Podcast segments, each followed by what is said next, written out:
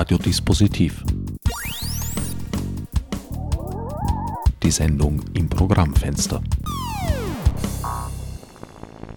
Willkommen bei Radiodispositiv. Herbert Knauer begrüßt euch zu einer Sendung, bei der es um zwei Kunstwerke in Niederösterreich gehen soll, die sich der Erinnerungskultur verschrieben haben.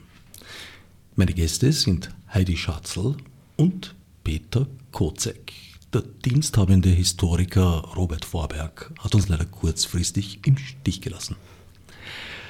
Heidi, dein Projekt findet statt im Museum Erlauf erinnert. Erlauf ist eine Marktgemeinde an der Westautobahn, in der es offenbar ein Museum gibt, was ich bislang nicht wusste, das sich mit Erinnerung auseinandersetzt. Wie kam es dazu? Also Erlauf ist jener Ort in Österreich, in dem der Zweite Weltkrieg geendet hat. Also es haben sich dort russische und amerikanische äh, Generäle getroffen. Ähm, das war aber geheim. Also insofern hat es lange Zeit auch niemand direkt gewusst. Auch in Erlauf hat man es nicht gewusst. Und durch die Zusammenarbeit von zwei jüdischen Emigranten, nämlich dem Ernst Brot, über den ich die Arbeit dann gemacht habe, und einen zweiten, den Herrn Schanzer. Die zwei haben entdeckt, dass quasi in diesen amerikanischen Dokumenten festgehalten worden ist, dass der Krieg in Erlauf geendet hat. Diese Information ist ungefähr in den 1960er Jahren nach Erlauf gekommen und daraufhin hat dann Erlauf daran gearbeitet, eine Erinnerungskultur aufzubauen, die sich außerhalb dieser äh, Plakate oder Plakettenvorstellung äh, darauf beruft, sondern sie haben angefangen mit Kunst im öffentlichen Raum dem Rechnung zu tragen und sie haben vor zwei Jahren ist es dann so weit gekommen, dass sie auch ein Museum dazu eröffnet haben. Peter, ein bisschen anders bei dir. Dein Beitrag ist eine Installation in Baden. Genau, in Baden bei Wien. Es ist ein Mahnmal für die Opfer des Nationalsozialismus. Die Hauptopfergruppe ist die jüdische Gemeinde. Das Mahnmal gilt aber allen Opfern des Nationalsozialismus. Und das befindet sich am Josefsplatz, also mitten im Zentrum von Baden, an der Endstation der Badener Bahn. Das sagt den Leuten vielleicht was da habe ich diese Installation äh, eben errichtet. Das ist ein, äh, das Ergebnis eines Wettbewerbs, den die äh, Kunst im öffentlichen Raum Niederösterreich äh, im Auftrag der Stadt Baden ausgeschrieben hatte. Vor zweieinhalb, fast schon drei Jahre ist es her. Und den habe ich gewonnen mit meinem Konzept. Und jetzt, Ende April, ist das äh, Mahnmal, diese Installation, Widerstäbe, wie ich sie nenne, eröffnet worden.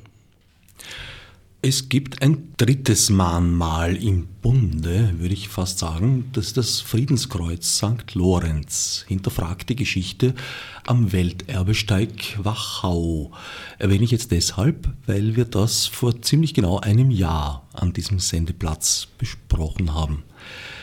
Der Zusammenhang besteht allerdings, glaube ich, nur darin, dass alle drei Projekte von Kunst im öffentlichen Raum in Niederösterreich finanziert wurden. Ja, also mein Mahnmal äh, ist teilfinanziert, also circa, glaube ich, die Hälfte des Betrages ist von Kunst im öffentlichen Raum finanziert und der andere Teil von der Stadt Baden, beziehungsweise gab es auch noch andere Teilnehmer, also den Nationalfonds unter anderem. Ich glaube, bei dir ist es ganz Kunst im öffentlichen Raum. Genau, also bei mir ist Kunst im öffentlichen Raum und von der Gemeinde Erlauf. Ich war aber damals, äh, eben zurückzukommen auf das Mahnmal von Martin Krenn, war ich im, beim Wettbewerb dabei. Also das ist ein ganz persönlicher, leiser Zusammenhang von mir. Auch das ist ein Zusammenhang, den alle diese drei Mahnmale haben. Sie wurden ausgeschrieben als Wettbewerbe.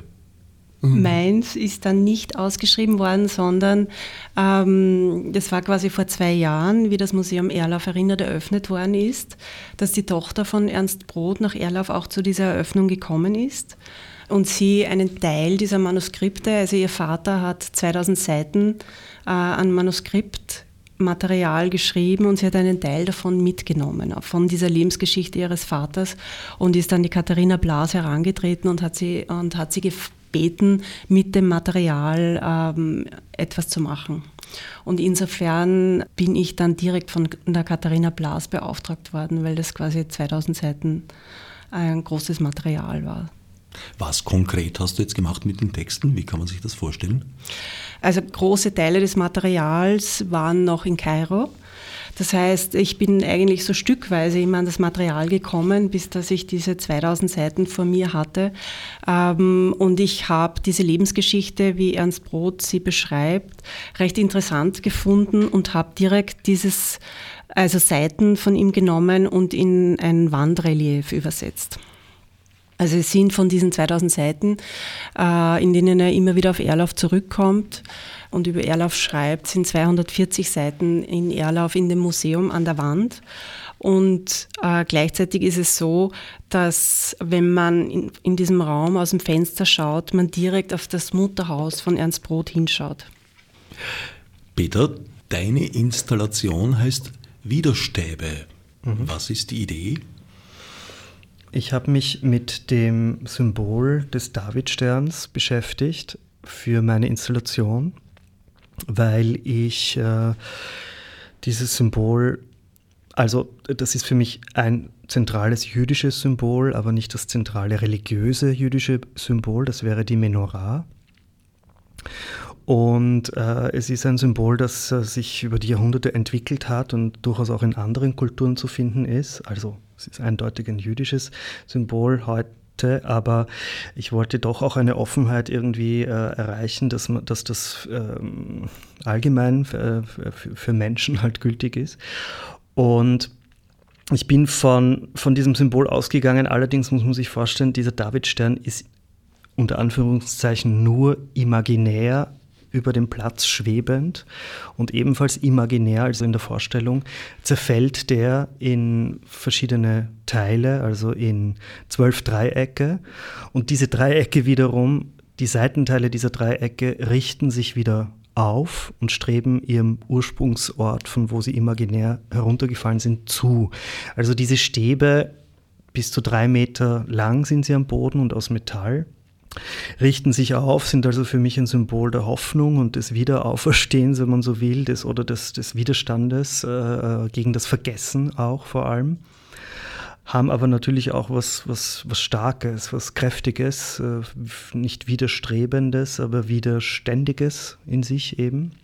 Und so, war mein, so waren meine Gedanken, wie ich das konstruiert habe. Erschließt sich der David Stern für Betrachter oder ist das eher eine abstrakte geometrische Angelegenheit?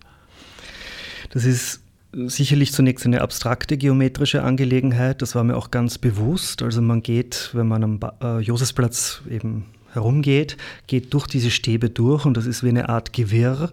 Je weiter man sich aber entfernt und das von der Ferne sieht, sieht man schon, dass das sozusagen auf, ein, auf mehrere Punkte hin ausgerichtet ist.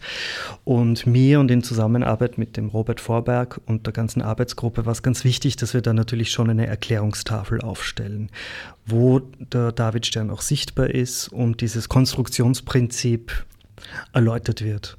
Also wir wollten die Leute äh, nicht ganz da im Dunkeln tappen lassen. Also mit ein wenig Auseinandersetzung kommt man der Sache schon auf die Schliche. Ja, also wenn man sich diese erklärende Tafel anschaut, eigentlich recht schnell. Und dann ist es der Fantasie, der Betrachter überlassen, sich das vorzustellen. Ähm, mir war diese Sichtbarkeit im Kopf sozusagen in der Imagination des Davidsterns und gleichzeitig seine Unsichtbarkeit wichtig, weil tatsächlich ja, man darf nicht vergessen, ähm, die jüdische Gemeinde in Baden größtenteils eben verschwunden ist. Also, und daher dieses, dieses fast schon Doppelspiel. Ja. Gibt es die Synagoge noch oder wieder? Die Synagoge gibt es, ja, die wurde mit äh, Mitteln des Landes in Österreich äh, wieder errichtet, beziehungsweise, muss man wirklich sagen, ab Ende der 80er Jahre von Eliezer Rosen, also dem jetzigen Präsidenten der jüdischen Gemeinde in Baden, wirklich mit eigenen Händen äh, über viele Jahre lang äh, hergerichtet und, und, gesäubert. Und also ich habe das damals als Jugendlicher auch schon miterlebt, wie er da persönlich sich eingesetzt hat und gerackert hat und geschuftet hat. Und nach einem langen, langen Weg ist die äh, tatsächlich dann auch wieder hergerichtet worden. Es ist auch ein, ein Kulturzentrum in, in der Synagoge. und ist eine aktive Synagoge, also da gibt es wirklich Gottesdienste. Und jener Josefplatz ist ja, wenn ich es recht verstehe, ziemlich zentral, ein wichtiger Ort in Baden. Das ist ein wichtiger Ort in Baden. Es ist, wenn man so will, eine Art Tor zur Stadt. Also wenn man mit der Badenerbahn von Wien nach Baden fährt, steigt man am Josefsplatz aus. Da ist aber auch das Frauenbad bzw. das jetzige Arnulf Reiner Museum. Das ist ein, ein prominenter Ort, ja. Ähm, zur Endstelle der Badener Bahn möchte ich noch dazu sagen, dass die Wiener Lokalbahnen auch Zwangsarbeiter beschäftigt haben im Nationalsozialismus. Äh, die Frauen und Kinder mussten die Waggons reinigen, die Männer mussten Ausbesserungsarbeiten, schwere verrichten an den Gleisen direkt. Auch vor diesem Hintergrund finde ich, macht Sinn, dass das Mahnmal dort steht, an der Anfangs- oder Endstelle der Partnerbahn. Gab es da eine Verbindung zwischen dem Projekt und den Wiener Lokalbahnen? Also es gab Anfragen für ein, für ein Sponsoring, aber das ist negativ beantwortet worden.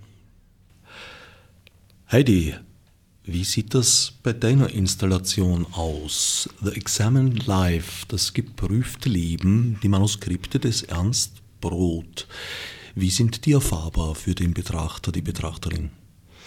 Also wenn man den Ausstellungsraum betritt, ähm, ist man eigentlich mittendrin. Also man ist mittendrin in dieser, in dieser Installation. Diese 240 Textseiten sind mit Bildseiten versehen. Also ich habe in Erlauf eigentlich die Hauptpersonen, die er in seiner Biografie beschreibt. Also man muss dazu sagen, dass ähm, seine Mutter und sein Bruder sind 1938 enteignet worden, sind deportiert und ermordet worden.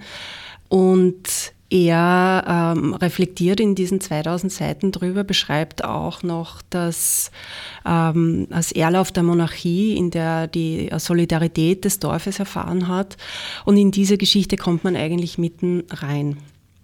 Und in Erlauf habe ich auch Bildmaterial zu den Hauptpersonen seiner Handlung gesucht. Das heißt, ich habe auch die Täterfamilien aufgesucht äh, und in, habe in ihren Fotoalben gestöbert, um auch ähm, von den einzelnen Personen Gesichter dazu zu bekommen. Oder auch die vom bäuerlichen Erlauf, die quasi 1880 geboren sind. Es hat überall mindestens ein Bildmaterial zu diesen Personen gegeben. Und ähm, in der Installation drinnen ähm, bewegt man sich quasi durch diese verschiedenen Textseiten, die Ernst Brot händisch geschrieben hat. Die haben einen Körper bekommen äh, und sind dort das Wandrelief. Man kann darin eintauchen, man kann das lesen. So sind, ist es erfahrbar.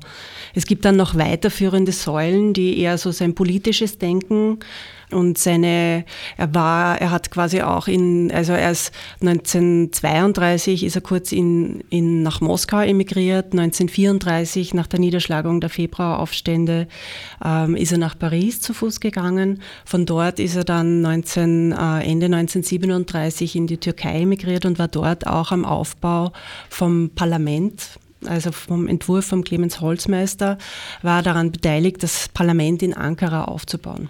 Also nicht politisch, sondern architektonisch. Es fällt bei ihm, das habe ich sehr interessant gefunden, zusammen. Also er beschreibt zum Beispiel über 600 Seiten allein ähm, den Weg von Österreich in die Gesetzlosigkeit. Der beginnt bei ihm äh, mit dem Brand auf den Justizpalast. Diese Szenen sind in einer Säule äh, dokumentiert mit dem Massaker auf die, auf die Sozialdemokraten. Dann ist das zerstörte, die zerstörten Bauten des Roten Wiens wo er bei den Februarkämpfen nachher dann geflüchtet ist. Äh, also diese Säule, also es ist dieser, dieser Zusammenhang zwischen Raum und Gerechtigkeit bei ihm sehr nahe. In der Türkei war es die Ära des Atatürk zu dieser Zeit. Atatürk ist 38 äh, gestorben, also er ist eigentlich zu den Novemberpogromen. Also er ist gestorben, sein Begräbnis war zu den Novemberpogromen. Also November 1938. Brots Tätigkeit für Holzmeister hat erst 42 begonnen. Er war vorher äh, im Hinterland in Ostanatolien, weil er dort versteckt worden ist, weil er in der Türkei als Jude äh, trotzdem von der deutschen Polizei gesucht worden ist. Er war damals am Bahnbau beschäftigt und die haben gesagt, wir schicken dich ins Hinterland, dort kann dir nichts passieren. Also es waren Atatürks Erben. Atatürks Erben, ja. Und das war bereits Ankara natürlich. Also er war unterschiedlich. Er war zuerst in Istanbul, äh, dann in Ostanatolien und dann in Ankara. Mhm. Ein Parlament wurde in Ankara. Das gebaut. Parlament in Ankara, das ganze Regierungsviertel in Ankara, ja, genau. Das Regierungsviertel von Holzmeister. Es ist recht interessant mit dem Fotomaterial auch, weil es so Parallelen gibt, weil zum Beispiel Dollfuß, vor dem äh, Brot äh, geflüchtet ist, also vor dem Austrofaschismus geflüchtet ist. Man sieht dann eine Szene, wo Holzmeister Dollfuß äh, das Monument der Sicherheit in Ankara erklärt ein Modell ihm zeigt. Also es kommen viele, viele Querverbindungen immer wieder zusammen.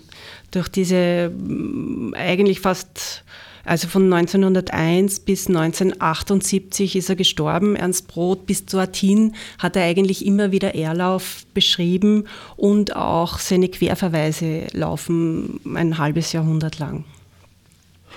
Und es gibt die Verbindung, dass äh, im Prinzip damals etwas aufgebaut wurde unter Atatürk, was heute unter Erdogan rückgängig gemacht wird. Ja, und speziell das Parlament, also wo Ernst Brot mitgearbeitet hat, war ja, also ist jetzt geschlossen. Es ist äh, bei diesen Anschlägen ähm, ist es zerstört oder teilweise zerstört worden. Es gibt jetzt ein Ersatzparlament in Ankara. Also es kommen da sehr viele, ähm, also Ernst Brot wurde zum Beispiel auch von, er hat in der Türkei geheiratet ähm, und zwar in der St. Georgskirche. Er, ist dort, er hat dort den, ähm, der zukünftige Papst Johannes der 23. hat äh, seine Hochzeit ermöglicht und diese Georgskirche ist jetzt eigentlich wieder, ist mit schweren Anschuldigungen auch wieder verbunden. Brot war getaufter Jude? Na, Brot war ähm, an sich äh, Jude. Er ist äh, von Kindheit an eigentlich sehr stark durch äh, sein Nachbarhaus geprägt worden. Das waren die Höllerbauern, die waren katholisch. Und er hatte eine sehr starke Beziehung mit dieser ganzen Familie. Und das hat ihn eigentlich in der Türkei dazu bewogen, dass er ähm, eine junge Frau, die er in Paris bei der Weltausstellung kennengelernt hat, beschlossen hat, in Istanbul zu heiraten. Und das ist nur gegangen, indem sie katholisch geheiratet haben. Das heißt, er ist zu dieser St. Georgskirche gegangen, hat nicht gewusst, ob er nicht verhaftet wird und ist glücklicherweise eigentlich ähm, zu Widerstandskämpfern, zu deutschen katholischen Widerstandskämpfern gestoßen, die ihn verheiratet haben. Quasi dieser zukünftige Johannes der 23. hat äh, in der Türkei und in Griechenland viele Juden gerettet durch die Ausstellung von Reisepässen.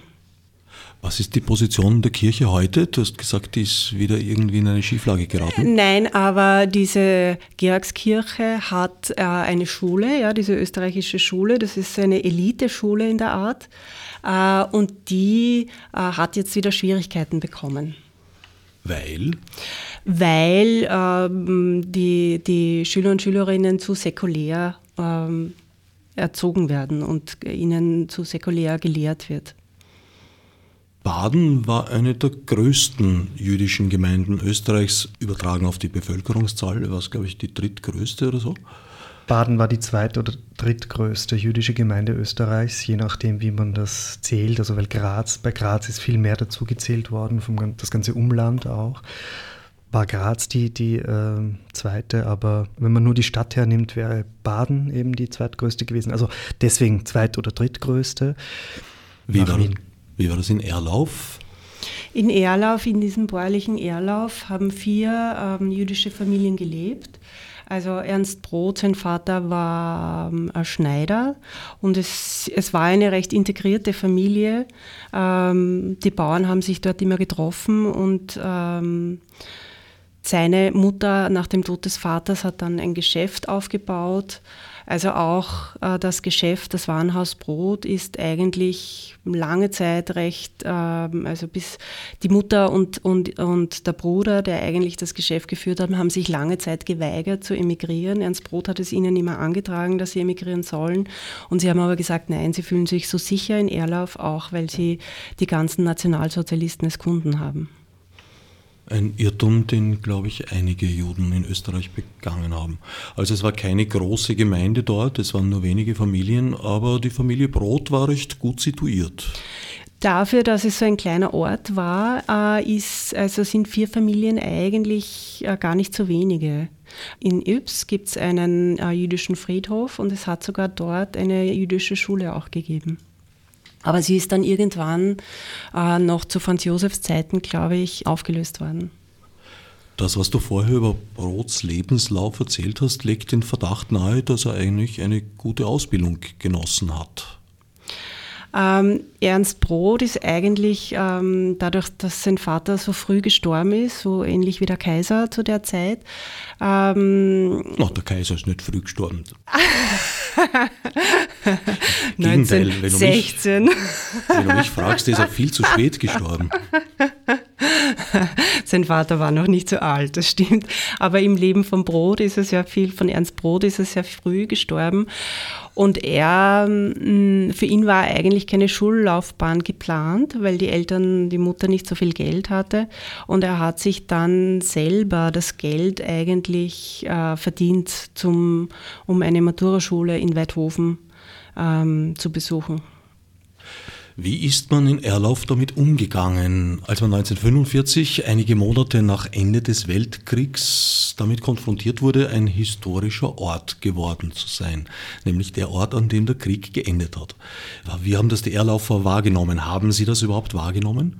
Nein, die Erlaufer und Erlauferinnen haben das überhaupt nicht gewusst. Also nicht einmal äh, eigentlich ähm, das Gasthof, ähm, das äh, die Generäle beherbergt hat, auch die wussten nicht, was vonstatten ging. Sie haben es nicht gewusst. Wie war Ihr Verhältnis in der Erinnerung zu den jüdischen Gemeindemitgliedern? Erlauf ist sehr klein. Jetzt muss man sich auch vorstellen, dass quasi das ein Gasthaus, wo sich äh, die äh, russischen und amerikanischen Generäle getroffen haben, ist dasselbe Gasthaus, von dem der Schwiegersohn das äh, Warenhaus Brot äh, arisiert hat. Es ist auch dasselbe Gasthaus, in dem äh, Georg Brot zehn Tage äh, bei den Novemberpogromen eingesperrt war, damit er die Übergabe unterschreibt. Es ist auch dieselbe Familie, die dann nicht aus dem Haus, obwohl es schon restituiert worden ist, ausziehen wollte. Das heißt, dieser ganze Rückgabeprozess, ähm, bis das Ernst Brot selber wieder über das Haus seiner Mutter und seines äh, Bruders verfügen können hat, war nach 45 noch immer äh, ein Prozess von glaube 13 oder 18 Jahren äh, und die Familie wollte nicht ausziehen. Ja. Und äh, es war auch so, dass zum Beispiel Hans Bruder einen Brief bekommen hat, dass er die Familie drinnen äh, leben lassen soll dass er drinnen wohnen lassen soll. Und es war eigentlich jetzt nicht unbedingt so ein Bewusstsein, dass diese geraubten Immobilien jetzt auch zurückgegeben werden müssen. Das ist lange Zeit eigentlich verschoben worden. Und es ist auch innerhalb der Familie eigentlich an die nächste Generation dieses Wissen nicht weitergegeben worden. Also mit diesem Tagebuch von Ernst Brot habe ich diese Familie aufgesucht ähm, und es war eigentlich äh, ein Teil dieses Familiengeheimnisses, was in diesen Schriften eigentlich drinnen gestanden ist. Und äh, was aber in Erlauf sehr außergewöhnlich ist, ist diese lange Auseinandersetzung mit dem Thema Nationalsozialismus und dass äh, die jetzige Tochter eigentlich sehr offen mir gegenüber war und auch dem Tagebuch von Ernst Brot gegenüber war auch in gewisser Weise froh war, jetzt endlich zu wissen, was sie als Kind immer vermutet hat, ja, aber worüber nie gesprochen worden ist. Insofern geht jede Generation, äh, hat einen eigenen Umgang damit. Brot konnte, wie berichtet, fliehen. Wie ist es den anderen Erlaufer Familien ergangen? Seiner eigenen Familie ja nicht so gut dann im weiteren Verlauf. Also Ernst Brod ist nach den Februarkämpfen schon zu Fuß nach Paris gegangen. Also er war, er war mit seinen Entscheidungen immer wahnsinnig früh. Er ist quasi schon geflohen, wie noch nicht so viele geflohen sind. Insofern sind seine Fluchtwege immer sehr positiv für ihn selbst verlaufen. Er war natürlich in Paris ähm, konfrontiert damit und sehr sensibilisiert dafür, dass Hitler bald einmarschieren wird. Das heißt, er hat speziell 1937 ist er zweimal nach Erlauf gefahren und hat äh, seine Familie versucht zu überreden, dass sie mit ihm emigrieren sollen. Das ist äh, leider überhaupt nicht angekommen und es war für ihn diese absurde Situation, dass er wusste, was passieren wird, ja, und dass ihn eigentlich niemand geglaubt hat. Und seine Mutter hat zu ihm gesagt, eigentlich Ernst, bist du es, der sich wünscht, dass Hitler einmarschiert. Also seine Mutter und sein Bruder, die sind dem Raubmord, so es Ernst Brot beschreibt, der Nationalsozialisten, der örtlichen Nationalsozialisten zum Opfer gefallen. Und äh, andere, ähm, also er beschreibt auch das Schicksal zum Beispiel einer anderen jüdischen Familie, äh, wo Teile davon sich retten können haben. Aber ähm, eine Frau zum Beispiel war auch verheiratet mit dem Kameradschaftsbundführer und er, dadurch, dass er die Führung vom Kameradschaftsbund verloren hat, hat sich von ihr scheiden lassen und sie ist dann deportiert worden und er ist wieder Kameradschaftsbund-Obmann geworden nach der Scheidung. Und die anderen Erlaufer Familien, die jüdischen? Einige wenige haben sich retten können und äh, der Großteil ist, der Familienmitglieder ist gestorben. Ist irgendjemand zurückgekehrt? Nein, nein. Also Ernst Brot hat dadurch, dass er mit der Höller-Familie, aber auch mit der anderen sehr verbunden war im Ort, hat immer, also auch durch die Kriegszeit zum Teil Briefe geschrieben nach Erlauf. Ein Sohn der Höller-Familie wurde deswegen auch äh, an die Front geschickt weil es quasi in Erlauf auch die Nationalsozialisten sich gegeneinander ausgespielt haben.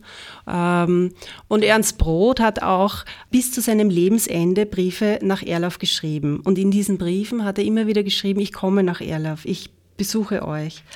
Und hat aber persönlich eigentlich nicht zurück nach Erlauf kommen können, sie zu besuchen. Ja. Also man muss dazu wissen, dass Ernst Brot eigentlich auch mit seinen Kindern, die haben überhaupt nicht gewusst, dass er jüdisch war. Dadurch, dass er äh, ähm, katholisch geheiratet hat, sind sie katholisch erzogen worden. Das heißt, diese Wiederkehr eigentlich nach Erlauf hat er so thematisiert, dass er diese 2000 Seiten geschrieben hat, über diese zehn Jahre ähm, geschrieben hat, sich an Erlauf abgeschrieben hat, aber es nicht mehr besuchen konnte. Wann ist Brot gestorben? 1978. Also doch eine lange Zeit über den Krieg hinaus. Ja. Das legt natürlich äh, die Vermutung nahe, dass er eigentlich auch nicht wirklich wollte zurückkehren. Also er hat zum Beispiel 1945, wie der Weltkrieg aus war, in Istanbul mitgeholfen, die österreichische Fahne an der Botschaft hochzuziehen. Also er wollte zu dem Zeitpunkt eigentlich zurück mit seiner Frau und seinen zwei Kindern nach Österreich. Dann war es so, dass er eigentlich realisiert hat, ähm, dass der Botschafter zum Beispiel gesagt hat, Österreich braucht keine Juden, äh, dass er realisiert hat, dass der Antisemitismus in Österreich nicht weniger geworden ist. Dann hat er beschlossen, er möchte nach Amerika emigrieren, weil er seinen Kindern ein freieres Aufwachsen zugestehen möchte. Und seitdem ist er eigentlich, dass er wirklich nach Erlauf gekommen wäre, ähm, das war eher in so Sehnsucht, aber jetzt glaube ich trotzdem schwierig für ihn. Wobei seine Kinder zum Teil nach Erlauf gefahren sind. Ja. Also dadurch, dass er nie darüber gesprochen hat, was eigentlich seiner Familie in Erlauf hm, zugestoßen ist, haben die auch immer gehört, äh, wie toll Wien ist, wie Erlauf, dieses, dass er Erlauf liebt. Er hat Erlauf auf eine gewisse Weise auch geliebt. Ja, es kommt immer wieder vor. Und die Kinder natürlich ähm, wollten das auch sehen und sind dann zum Teil immer wieder nach Erlauf auch gefahren.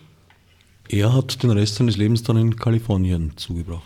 Ja, also er ist 1948 von der Türkei nach Amerika emigriert. Wie ist es den Juden und Jüdinnen in Baden ergangen? Also das Badener Judentum war zu einem großen Teil, ähm, also das waren sehr viele auch Zweitwohnsitze, die es in Baden gegeben hat. Das heißt, dass natürlich die Arisierung eine ganz groß, ein ganz großes Thema gewesen, also die Enteignung. Nach dem Krieg ist sicherlich einiges unter Anführungszeichen legal wieder äh, zurückgegeben worden oder äh, aber dann wiederum auch wieder verkauft worden aus Not, also das muss man so sagen. Das heißt, Erben haben dringend Geld gebraucht und hatten eben, wie wir gerade gehört haben, in Erlauf ja auch der Fall gewesen, keine Lust eigentlich zurückzukehren aus unterschiedlichen Gründen und ihre Nachkommen haben dann halt ja, zu einem sehr schlechten Preis verkauft, verglichen ja. mit dem, was später in Baden mit den Grundstückspreisen passiert ist. Und was sie heute wert sind. Ja. Genau. Ich kann euch jetzt leider keine genauen Zahlen nennen. Das wäre eben der Robert Vorberg hat da natürlich viel genauer recherchiert und ich möchte jetzt keinen, keinen Blödsinn sozusagen sagen. Du kannst ihn als Telefonjoker Aber in Anspruch nehmen. ich weiß nicht, ob ich ihn jetzt stören kann. bei meinem Mahnmal steht die genaue Zahl von, von den Ermordeten, von denen man weiß, die Zahl. Ja, es ist natürlich vieles im, im, im Dunklen eben durch den Umstand, dass es äh, Zweitwohnsitze waren ja, und man das so zum Teil nicht so gut nachvollziehen kann mehr. In jedem Fall war Baden eine ziemlich reiche Stadt zu diesem Zeitpunkt auch schon. Ja, auf jeden Fall. Mm, noch viel mehr als heute, würde ich sogar sagen. Ähm, und das ist zum großen Teil das Verdienst des, des äh, jüdischen Bürgertums, Großbürgertums, das ähm, nicht nur in der Stadt äh, gekurt hat und ähm, gewohnt hat, sondern auch wirklich, das waren auch wirklich Mäzenaten und Familien, die wirklich auch viel für die Stadt getan haben. Es war natürlich nicht nur bürgerlich und großbürgerlich. Also es hat, hat alle durch, durch alle Schichten hindurch jüdische Bevölkerung gegeben, aber natürlich das war schon, muss man sagen, dass das ein wesentliches Verdienst äh, der, der jüdischen Bevölkerung war. Und das muss man sich heute einfach so vor Augen halten, weil Baden ist auf dem Weg, äh, UNESCO Weltkultur ähm, zu werden. Wie die genaue Bezeichnung heißt, weiß ich nicht. Äh, dass der Prozess läuft gerade und natürlich, das ist nicht äh, aus nichts entstanden, sondern das ist tatsächlich in dieser Zeit unter anderem auch durch die jüdische Bevölkerung groß geworden, Baden. Im Gegensatz zu Erlauf hat sich in Baden die jüdische Gemeinde wieder erholt, gewisserweise. Wie groß ist die zurzeit, weißt du das? Also von Erholung kann man da nicht sprechen. Das sind sehr wenige. Ähm, von den 2.000, 3.000, die es gab, äh, noch bis 1938. Aber es gibt die Synagoge und es gibt unter Mühen finden Gottesdienste statt. Also das ist nicht so, dass die Synagoge da voll wäre. Ich habe erlebt, wie der, der Eliezer Rosen in den, eben, wie ich erzählt habe, Ende der 80er, Anfang der 90er Jahre herumgegangen ist in Baden und versucht hat, genügend jüdische Männer zu finden, ja, weil nach, dem, nach einem orthodoxen Ritus braucht es mindestens zehn jüdische Männer, dass ein Gottesdienst stattfinden kann. Also in den liberalen äh, äh, Gemeinden ist das, nehme ich an, auch anders. Aber das, das hat, da hat er wirklich jede Woche ist er herumspaziert in Baden und hat versucht, genügend Leute zusammenzubekommen, die ja dann auch nicht in Baden gelebt haben, sondern zu Besuch in Baden waren. Also eine blühende Gemeinde wurde es nicht mehr? Nein. Du hast es vorher schon angedeutet, du hast persönlich einen Bezug zu Baden. Du bist dort aufgewachsen. Ich bin dort geboren und aufgewachsen, zur Schule gegangen. Das war auch, sage ich jetzt mal, in dem ganzen äh, Zusammenhang mit dem Mahnmal, mit meinem Entwurf für das Mahnmal, mh, mm, auch nicht so einfach, muss ich ehrlich sagen. Also ich habe mir lange überlegt, ob ich bei diesem Wettbewerb teilnehmen soll. Es war ein geladener Wettbewerb zwar und äh, Daher hat sich die Jury im Vorhinein schon wahrscheinlich was überlegt, warum sie mich auch mit eingeladen haben. Aber für mich war das so eine Frage, kann ich an einem Ort, der ein Ort meiner Kindheit ist, meiner Jugend ist, das der Josefsplatz war zum Teil mein Schulweg. Habe ich da genug Distanz, um so eine Arbeit zu realisieren? Ja, ähm. Und es war, waren, waren, lange Überlegungen und auch innere Kämpfe in, mit mir und ich habe dann aber sehr viel recherchiert und äh, habe dann für mich einen Weg gefunden, wie ich damit umgehen kann. Und ich glaube, mein Entwurf ist so weit abstrahiert, dass da meine Persön mein persönlicher Zugang weniger sichtbar ist. Das war mir wichtig. Also kann das jetzt schwer erklären, aber man hat eine Ehrfurcht vor der Stadt, in der man aufgewachsen ist, ja. Und äh, es war, war ich, irgendwie habe ich mir gedacht, wie, wie, wie schaffe ich das, da so ein markantes Zeichen in das Zentrum zu setzen, ja. Wie, wie, was macht das mit mir, was macht das mit meiner Familie und so weiter. Ich gebe ganz offen zu, dass das wirklich Fragen waren, die mich beschäftigt haben. Ja. Es klingt ein wenig überraschend aus dem Mund eines Künstlers zu hören, dass er gefürchtet hat, es könnte ihm die nötige Objektivität fehlen. naja, äh, teilweise habe ich es gefürchtet. Beziehungsweise, man muss sich vorstellen, ich habe einfach noch nie ein Projekt in dieser Größenordnung realisiert. Ich habe schon im öffentlichen Raum gearbeitet, aber das waren immer temporäre Projekte. Das heißt, ich wusste nicht, was passiert mit mir. Ich wusste es einfach nicht, wenn ich in den öffentlichen Raum gehe und wenn da was Permanentes steht Ich lebe in Wien, meine Familie lebt in Baden, also in Dreiskirchen und sind aber dort auch in der Nähe immer wieder. Ja, ich habe einfach nicht gewusst, was das lostritt oder was das, was das an Auseinandersetzung, an Anfeindungen vielleicht auch mit sich bringt. Es waren Fragen, die mich beschäftigt haben. Aber ich bin dann sehr tief in das Thema eingestiegen und habe eine, einen Weg gefunden und bin sehr froh darüber, ja. Hast du persönlich einen Bezug zu Judentum? Also ich habe den Eliezer Rosen, äh, wie ich ja schon vorher erzählt habe, in den späten 80er, Anfang 90er Jahren kennengelernt. Und er hat mir sehr, sehr viel erzählt über seine Recherche damals auch. Er hat über die, die ähm, Arisierungen in Baden und Bad Füßlau recherchiert und damals schon in einem Buch gearbeitet. Er hat mich dann mitgenommen auch zu reformierten Gottesdiensten in Wien. Mich hat das alles interessiert, weil ich mich insgesamt für Wien, für die Jahrhundertwende, also 19. zum 20. Jahrhundert, interessiert habe. Und da ist einfach das Judentum so ein wichtiger Teil, dass ich daran natürlich nicht vorbeigekommen bin. Von meiner Familie her nicht, habe ich keinen Bezug dazu. Wie sieht das bei dir aus, Heidi? Hast du einen Bezug zum Ort Erlauf? Zum Ort Erlauf äh, selber nicht. Ich bin selber auch in einem Dorf aufgewachsen, allerdings noch kleiner wie in Erlauf. Wobei ich mir also die Erzählung von Ernst Brot, ähm, also er bezeichnet immer das Dorf so als Ort, in der so behütet aufgewachsen ist, ähm, von dem er immer wieder weggeht und immer wieder, wenn er zurückkommt, der Ort sehr vertraut ist für ihn. Ja. Also das konnte ich sehr gut nachvollziehen, auch diese Ausgesetztheit, in der er in dem Dorf ähm, war, das sich quasi mit dieser Verrohung immer, immer mehr zugespitzt hat. Ja.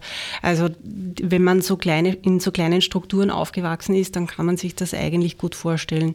Persönlich war ich bei der Eröffnung des Museums und habe dort seine Enkeltochter kennengelernt. Und dadurch, dass sein Leben quasi so viele Facetten und so ein abenteuerliches und reichhaltiges Leben ist, hat sie mir, was sie damals recht äh, beeindruckt hat, nämlich die Liebesgeschichte von ihrem Großvater erzählt, wie er ähm, bei der Weltausstellung seine tschechische äh, Frau, spätere Frau kennengelernt hat. Und jetzt also wusste ich quasi einen Punkt, es war für mich dann zufällig, weil wie ich die Tagebücher bekommen habe, hat dieser Punkt gefehlt. Und ich habe mir gedacht, warum, wenn das so eine außergewöhnliche Geschichte ist, warum ist das nicht dabei? Und, das, und insofern habe ich gewusst, es gibt noch mehr und noch mehr und noch mehr, was er geschrieben hat. Brot selbst ist nach allem, was du erzählt hast, ja das gewesen, was man einen assimilierten Juden nennt, der selbst eigentlich sein Judentum offenbar nicht oder kaum praktiziert hat. Wie sieht das bei dir aus? Hast du eine Verbindung zum Judentum? Ähm, nein, habe ich direkt keine. Ich habe aber in Linz ähm, äh, vom Leben in den Hitlerbauten war ein Rechercheprojekt in, den Nazi, in der Nazi-Bebauung, also von den Reichswerken Hermann Göring, äh, lange Zeit dazu gearbeitet. Ähm, und es hat mich eigentlich immer überrascht, dass es in Linz in diesen Archiven ganz wenig Material aus jüdischer Sicht gegeben hätte. Also auch diese, diese Lager wurden ja in der Nachkriegszeit weiter genutzt. Jüdische Überlebende waren auch in, in den Lagern in Linz in der Nachkriegszeit. Und es hat aber eigentlich wenig Material der Beschwerde oder über, überhaupt in die Richtung etwas gegeben in Linz. Und dann habe ich in, im Yad Vashem in Israel geforscht und dort gab es quasi Material aus Linz. Und insofern äh, habe ich auch dort äh, in Israel längere Zeit zu dieser Demo in Linz, also war 1945, gab es quasi eine, die erste Demo in Linz war von Überlebenden, jüdischen Überlebenden organisiert worden und ich habe in Israel äh, Überlebende dieser Demonstration getroffen und mit ihnen über die Demonstration in Linz gesprochen. Also insofern ähm, fand ich es interessant, von einem anderen Ort wieder was nach Linz zu transferieren, was ähm, hier nicht auffindbar war. Wie wurde deine Installation The Examined Life, das geprüfte Leben, die Manuskripte des Ernst F. Brot in Erlauf wahrgenommen? Dadurch, dass ich Kontakt zu diesen Hauptpersonen der Erzählung gesucht habe, hat es mich eigentlich recht verwundert anfänglich, diese Offenheit, ähm, die mir entgegengebracht worden ist. Ähm, weil mir jetzt eigentlich niemand abgeschlagen hat, äh, ihr Fotoalbum zu sehen, dass sie mir Material geben. Und es ist aber dazu zu sagen, dass quasi diese Arbeit, die, diese langjährige Vorarbeit, die in Erlauf äh, mit dem Thema Nationalsozialismus, mit dem Thema Juden in Erlauf stattgefunden hat, davon habe ich natürlich sehr profitiert. Ja. Also es war noch vor, ähm, Werner Kaligowski hat zum Beispiel einmal ein Straßenschild angebracht, Ernst Brotstraße oder Familie Brotstraße. Das ist damals ganz kontroversiell äh, diskutiert worden. Aber auf diese Projekte habe ich eigentlich, von denen habe ich profitiert, weil ähm, das ähm, heute eigentlich weniger ein Problem war, sondern die Menschen waren eigentlich recht interessiert, zu wissen, was Ernst Brot geschrieben hat. Also sie, sie finden sich auch ein Stück selber wieder. Und was, wie Ernst Brot schreibt, ist eigentlich, dass er seine Liebe zu Erlauf nicht verheimlicht. Also er, er schreibt auch immer wieder, dass er, dass er Erlauf sehr verbunden ist und bringt aber eine Vergangenheit jetzt der zweiten und dritten Generation, die diese eigentlich nie äh, erzählt bekommen haben. Insofern ist es eigentlich von vielen recht positiv aufgenommen worden. Das heißt, wenn ich recht verstehe, Erlauf gibt's oder gab es da einen jahrelangen Diskurs, der im Endeffekt dazu geführt hat, dass dir nun die Familien der ehemaligen Täter bereitwillig ihre Fotoalben und ihre Herzen geöffnet haben? Ja, also das Erstaunliche war für mich auch, ähm, also dadurch, dass sie jetzt nicht genau wussten, was, was in ihren Fotoalben drinnen ist, ja, haben sie, also es geht zum Beispiel, es gibt ein, in Erlauf gibt es dieses emblematische Foto von dem äh, amerikanischen und dem russischen General, die sich die Hände schütteln. Das kennt in Erlauf eigentlich jeder und jede. Und Jetzt in diesem, in diesem Fotoalbum dieser Täterfamilie war ein Foto wieder ein Händeschütteln aber von Nationalsozialisten. Und einer davon war derjenige, der das Haus Brot arisiert hat. Ja. Und die Frau, die mir quasi das Foto gezeigt hat, hat gemeint, das sind doch diese amerikanischen und russischen Generäle. Ja. Also das ist interessant, auch diese Überformung. Ja. Also wie Erlauf, die Arbeit von dem Erlauf-Museum äh, in diese privaten Alben kommt Gleichzeitig ist das natürlich, äh, historisch hat das in diesem Fall überhaupt nicht gestimmt, ja. Aber, aber die Öffnung war eigentlich eine große. Und dieses, dieses Foto herzuzeigen und über das Foto zu reden und dann zu wissen, aha, das ist jetzt eigentlich äh, etwas anderes, aber es ist deswegen auch ähm, eine gewisse Offenheit da, über diese Fotos zu reden. Das heißt, trotz dieser langen Geschichte, auch in der Aufarbeitung, gibt es da immer noch äh, verschobene Kontexte gerade zu rücken? Ja, also natürlich ist es so, dass auch nicht alle Menschen immer die Ausstellungen in Erlauf besuchen. Ja? Also insofern sind natürlich manche historisch gebildeter, andere weniger. Aber äh, es ist interessant, weil, weil ähm, dieses Tagebuch von Ernst Brod natürlich andere äh, Familien auch angesprochen hat. Ja? Familien, die jetzt vielleicht noch weniger im, im Museum waren ähm, und die Ausstellungen besucht haben. Und durch diese Methode, quasi diesen einzelnen Personen nachzugehen, sind aber andere Familien erschlossen worden in gewisser Weise. Hast du auch so etwas wie Ablehnung erfahren? Ablehnung jetzt eigentlich nicht. Also es wäre schön, ähm, zum Beispiel in der Vermittlung auch ein paar Schritte weiter zu gehen, ähm, dass man umliegende Schulklassen ähm, gewinnen kann, quasi an Workshops teilzunehmen. Also dass, dass ähm, die Ausstellung auch ähm, neue Personengruppen oder, oder generell recht lebendig besucht werden soll. Das wäre eigentlich mein Wunsch, also dass mehr Personen noch dazukommen. Und, und ähm, also ich glaube, jetzt ähm, ist vielleicht, sind vielleicht auch noch nicht so viel Besucher und Besucherinnen in das Museum reingekommen. Gibt es da sozusagen begleitende Veranstaltungen zu einer Installation? Es, ist, es sind noch ein paar, also es ist auch geplant, äh, in späterer Folge äh, ein Symposium zu machen zur Exilgeschichte. Ähm, es sind immer quasi diese, diese Schulschiene ist jetzt gerade am Aufbauen und ich bin auch jederzeit bereit für Führungen. Äh, wenn Interesse besteht, ist das leicht zu machen. Ist eine Installation als temporäres Objekt gedacht? Ja, also die wird eben bis Mai äh, 2018 äh, wird sie aufgebaut sein. Wie ist in Baden die Aufarbeitung vor sich gegangen und im Speziellen, wie waren die Reaktionen auf deine Installation? Also es gab im Vorfeld da schon einige Wortmeldungen. Ähm, ich habe das ab einer gewissen Zeit über die Social Media nicht mehr so verfolgt, weil ich mich da in gewisser Weise schützen musste, damit ich mich auf die Realisierung äh, konzentrieren kann. Das war zum Teil waren zum Teil unglaubliche Meldungen bis dahin, dass Hitler Polen nicht überfallen hat, sondern er deutsches Territorium gegen Polen äh, verteidigt hat und so. Also das, das, das sind Ebenen, die, die sich da in den Social Medias auftun, wo ich einfach nicht einsteigen konnte. Vor Ort beim, beim Aufbauen tatsächlich des, des Mahnmals gab es unterschiedliche Reaktionen.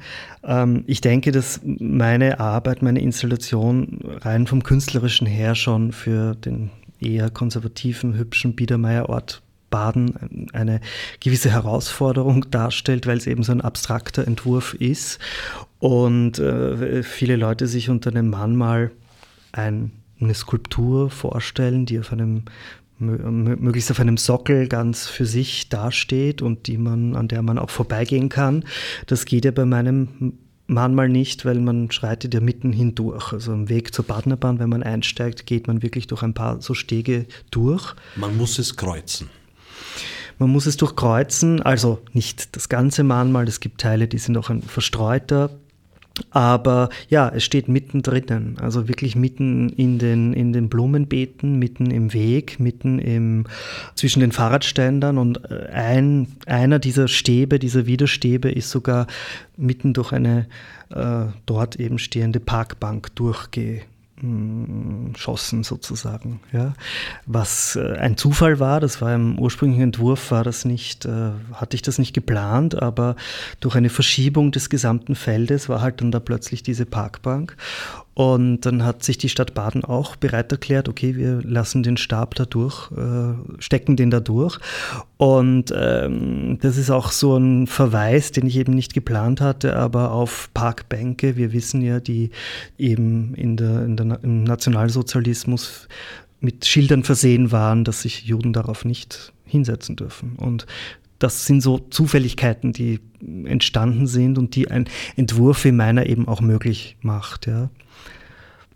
Also die Stadtverwaltung dürfte dem Projekt positiv gegenübergestanden sein. Ja, absolut. Also das ist auch von der Stadt wirklich ausgegangen. Es gab eine Arbeitsgruppe, ähm, die sich mehrere Jahre eingesetzt hat, äh, dass das eben realisiert wird, das Mahnmal, das schon längst überfällige Mahnmal für die Opfer des Nationalsozialismus.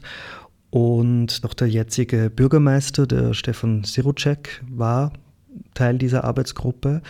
Also von dem her waren die Bedingungen sehr gute.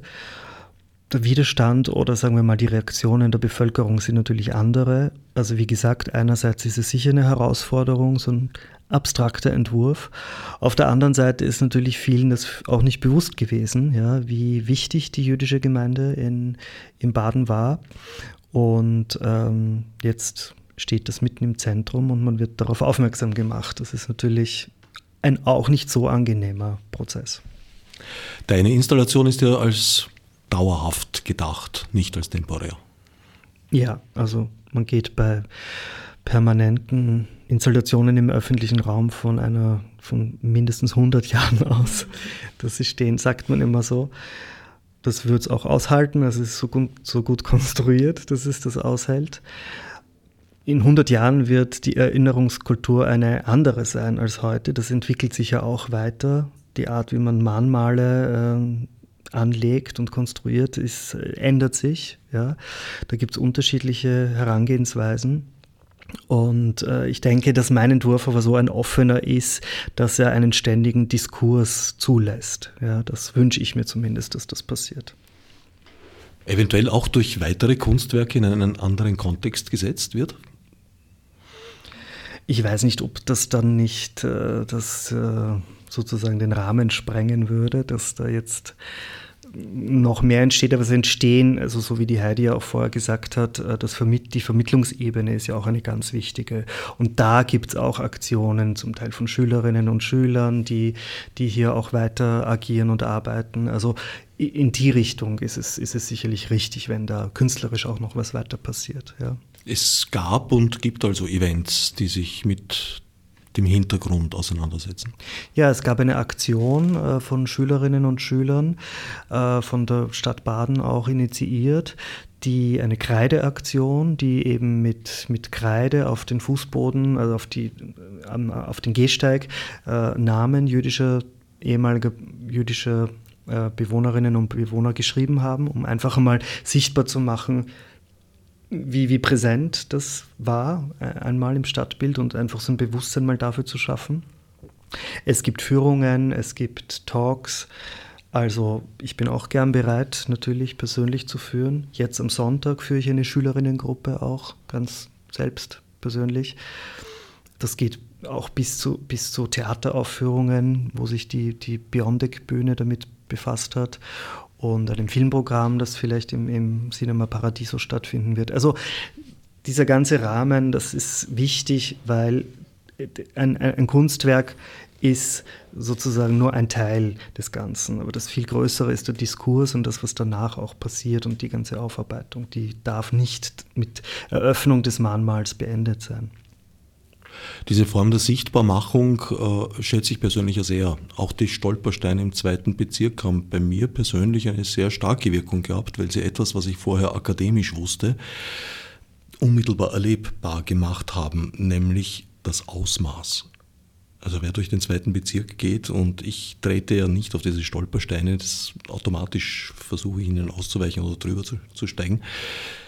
Ja, also allein die Anzahl dieser Mahnmale, teils am Boden, teils auch an den Hauswänden, und es sind ja bei Weitem nicht alle Häuser markiert, äh, die eigentlich markiert werden sollten oder zu Gedenkstellen werden sollten. Allein das gibt wirklich äh, auf eine ganz andere Weise zu denken, wenn man es erlebt in dieser Form.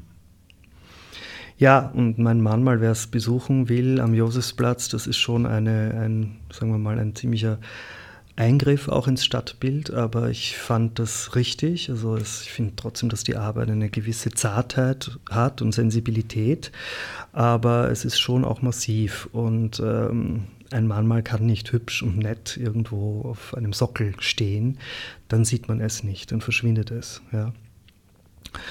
Also weil du von Reaktionen gesprochen hast, das wollte ich jetzt noch sagen. Es war einmal direkt vor Ort wirklich so im Vorbeigehen und das finde ich immer so fies, wenn so Reaktionen dann so, so gesagt werden, dass gerade ich sie höre und niemand anderer. Das ist ja so ein Trick, wie du irgendwie was loswerden kannst, aber dann bist du schon wieder weg und ungreifbar. Und das war eigentlich, wie der gemerkt hat, ich habe mit dem Mann mal da was zu tun. So, können die nicht einmal eine Ruhe geben. Ja? Also das war eigentlich so das Schlimmste für mich. Und äh, auf der anderen Seite dann noch so ein bisschen eine Erholungsphase. Nein, natürlich kann man keine Ruhe geben, weil das, das ist ganz, ganz wichtig. Das ist ein Teil unserer Kultur, unserer Zivilisation, sage ich jetzt mal, sich zu erinnern und ja, ein Bewusstsein aufrechtzuerhalten. Ja. Vor allem muss man sich auch vor Augen halten, dass die Auseinandersetzung damit eigentlich eine sehr junge ist bei uns. Das hat eigentlich erst mit, mit Waldheim so richtig begonnen.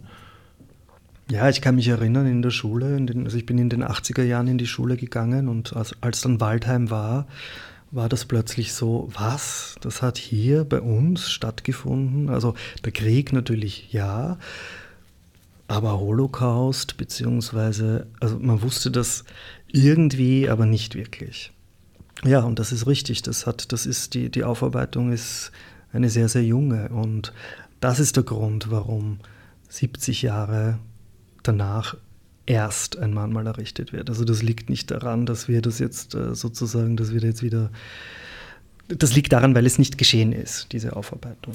Sehr, kon- sehr lange. Es konnte auch sehr lange nicht geschehen, ohne das Dana-Geschenk, das die Alliierten den Österreichern gemacht haben, nämlich die Anerkennung als erstes Opfer hitlerscher Aggressionspolitik, zu zerstören, was natürlich jetzt in den 40er und 50er Jahren und auch in den 60er Jahren noch ein, ein politischer Selbstmord gewesen wäre. Ein innenpolitischer wie auch möglicherweise ein außenpolitischer Selbstmord. Das heißt, das war eigentlich gar nicht wirklich möglich.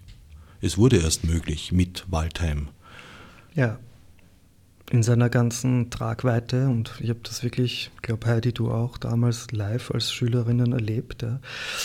Und äh, ja, aber man muss froh sein, dass es, dass es sozusagen passiert ist. Aber das, äh, das, darin begründet sich natürlich die Verzögerung des Ganzen. Aber wir dürfen, nicht, wir dürfen eben nicht sagen, nein, jetzt ist es halt schon so lange her und jetzt äh, aus, vorbei, jetzt gehen wir weiter. Natürlich gehen wir weiter, ja, aber es ist ein Teil unserer Geschichte und das ist ganz, ganz wichtig, das zu bewahren. Man muss froh sein, dass es passiert ist. Man kann nicht froh sein über die Art, wie es passiert ist. Ich glaube, da hat Waldheim sehr viel in der Hand gehabt. Wenn er nach dem Vorbild des deutschen Bundespräsidenten Weizsäcker vorgegangen wäre, hätte er gesagt, ja, da gab es etwas und äh, ich glaube, dieses Problem hatte damals nicht nur ich dass ich leben wollte und zugegeben auch gut leben wollte. Das waren mehrere und darüber sollten wir jetzt sprechen.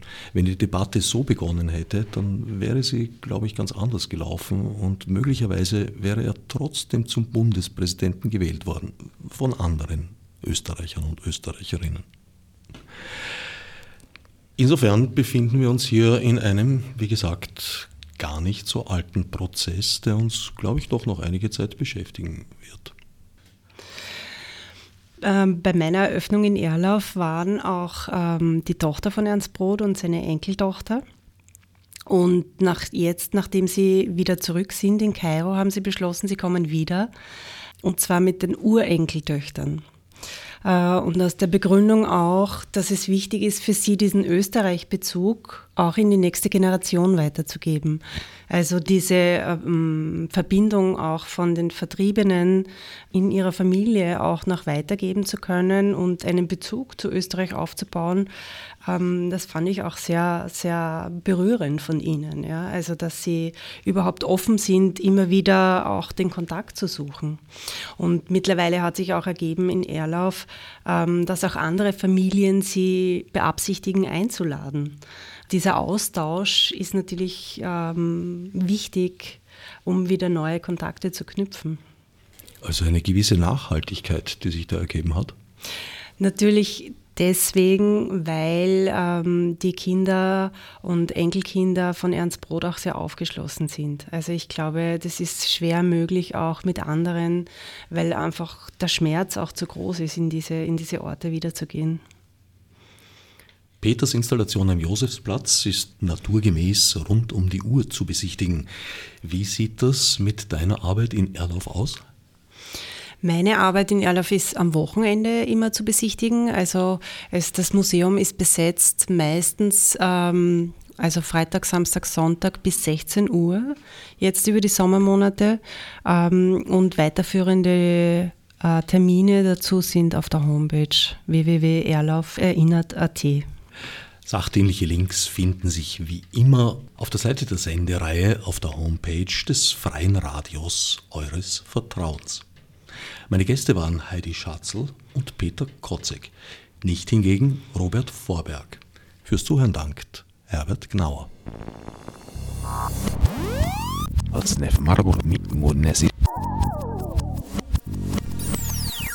Fichte subsidiar